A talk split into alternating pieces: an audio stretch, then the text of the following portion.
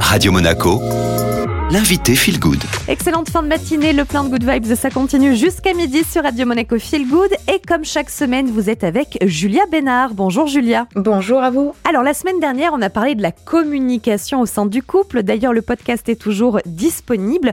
Aujourd'hui, on va plutôt aborder la thématique de l'infidélité. Alors déjà, qu'est-ce que c'est la définition précise de la fidélité pour démarrer? Eh bien, c'est un petit peu difficile à dire parce que hum, la notion de, de fidélité varie d'un couple à l'autre. D'où l'importance, quand on rentre dans une relation, de bien parler finalement de cette notion et qu'est-ce qui est acceptable pour nous ou pas. Au niveau de l'infidélité, donc la thématique qui nous intéresse, pourquoi est-ce qu'on est infidèle? Il y a différentes infidélités. Il y a par exemple l'infidélité chronique qui pourrait être similaire à une pathologie et là on va pas parler de ça aujourd'hui. On va parler plutôt d'infidélité qui aurait euh, une fonction. Ce serait comme un symptôme du couple. Ça peut être par exemple un symptôme de perte de communication. Ça peut être euh, aussi euh, une façon de fuir les conflits. On est infidèle, contrairement à ce qu'on pense, pas parce que en fait on va chercher quelqu'un d'autre, mais parce que parfois on va se chercher nous-mêmes. Quand on est infidèle ou quand on subit une infidélité, il y a forcément des, des conséquences pour les deux parties, Julia, du coup? Tout à fait. Pour la personne qui est blessée, elle va s'enfermer dans la solitude. Ça peut même être assez destructeur. Pour certaines personnes, ça va jusqu'à du stress post-traumatique, voire des dépressions. Parce que il y a un énorme manque de confiance en soi qui suit l'infidélité, cette sensation de trahison.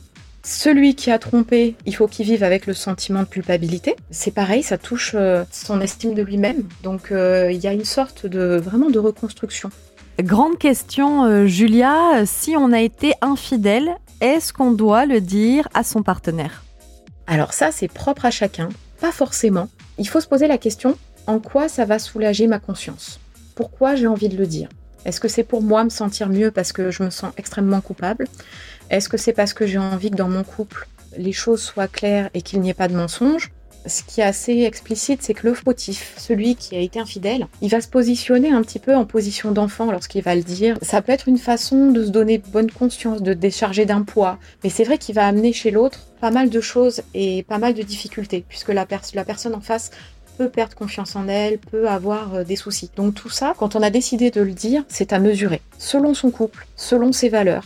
Mais c'est pas forcément euh, quelque chose à dire. Après, il faut savoir que si c'est des infidélités de façon répétée, si c'est des infidélités longues, généralement c'est quelque chose qui peut se sentir et qui se sait un jour. Donc voilà, il y a plein de paramètres à prendre en compte selon le cas. Alors dans l'autre sens, Julia, est-ce que la personne qui a été trompée doit pardonner ou pas? Parce que c'est vrai qu'on entend plutôt le discours de si je suis trompée, je ne lui pardonnerai jamais.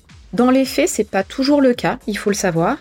Et moi, j'ai de nombreux couples en cabinet qui ont envie de, de reconstruire après, parce que finalement, une fois qu'on est devant la situation, ben, il y a d'autres euh, paramètres. On n'a peut-être pas envie de de- d'abandonner euh, des années de notre vie, une vie de famille, et puis on vient aussi à se remettre en question. Donc euh, ça réveille pas mal de choses.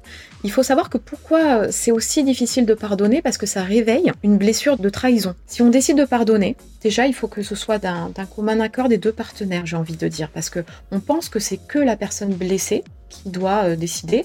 Bien sûr que elle a un énorme rôle à jouer, mais il faut aussi que l'autre partenaire en face lui laisse le temps de cette reconstruction, de comprendre cette blessure, de la cicatriser. Parce que le pire ennemi de l'infidélité, c'est le silence. De pas aller regarder la signification de cette infidélité, pourquoi il y a eu cette infidélité.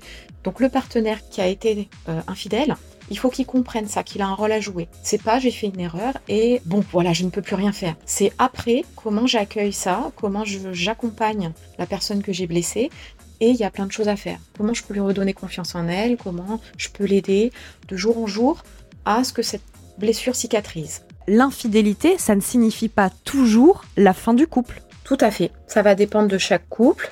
Chacun est libre de pardonner ou pas.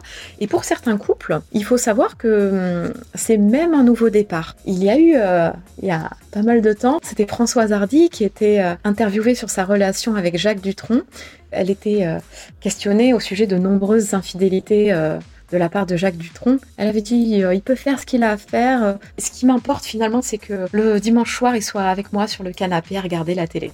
Donc voilà, on voit que pour certains couples, c'est pas un obstacle, ou alors ça peut être carrément un renouveau, parce que ça a permis de libérer la parole. Ça a obligé le couple à communiquer.